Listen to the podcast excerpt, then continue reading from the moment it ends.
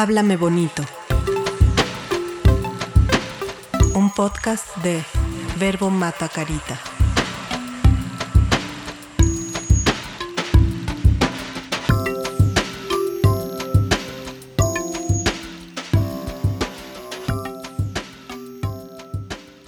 Me esperé a que estuviéramos solos tú y yo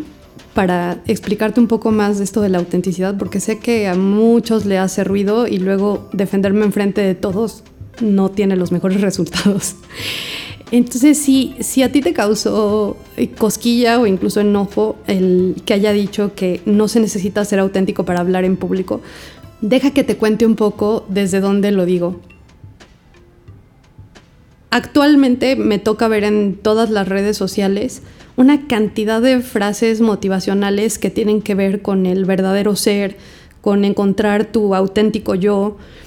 y todo esto, aunque en términos de conocerte a ti mismo, si vas a terapia o de una autoexploración, es útil, a la hora de hablar en público, en lo que se traduce es en personas que llegan y quieren seguir haciendo las cosas como las han hecho hasta ese momento.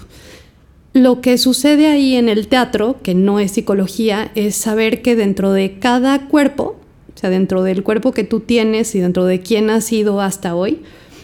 has habitado diferentes personajes ya, incluso sin saberlo. Entonces, de niña fuiste un personaje o de niño, eh, en tu trabajo muy probablemente eres otro, y esa capacidad de, cambio no siempre la registramos o no siempre nos damos la oportunidad de ofrecer reacciones distintas dependiendo de la ocasión para obtener diferentes resultados. Entonces, el decir que no seas auténtico, pedir eso directamente, aunque sé que le causa mucha comezón a mucha gente que pasa por el taller al principio, es una manera de, invitarte a pensar las cosas desde otro lugar. No tiene que ver con la falta de honestidad, porque eso me parece fundamental. De hecho, normalmente si nos conociéramos en persona, te contaría mucho más sobre mí, historias personales, eh, historias de, gente cercana también. Pero el formato de un curso virtual pide que las cosas sean más ágiles y que también sea más accesible para un mayor número de personas. Entonces, esta posibilidad de construir ese personaje, que en este caso te va a tocar verme en una presentadora casi de circo durante el taller, te permite en este caso, espero mantener la atención de un público específico, de una manera específica. Entonces,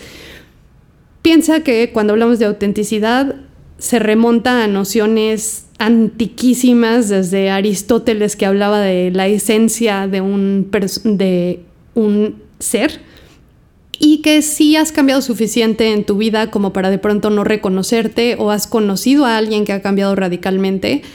esa esencia es muy cuestionable. Así que más allá de cualquier creencia es darle una oportunidad a este pensarte como alguien que tiene múltiples posibilidades, que si no hubieras recorrido la historia que has recorrido hoy serías otro y puedes jugar a ser ese otro que podrías haber sido.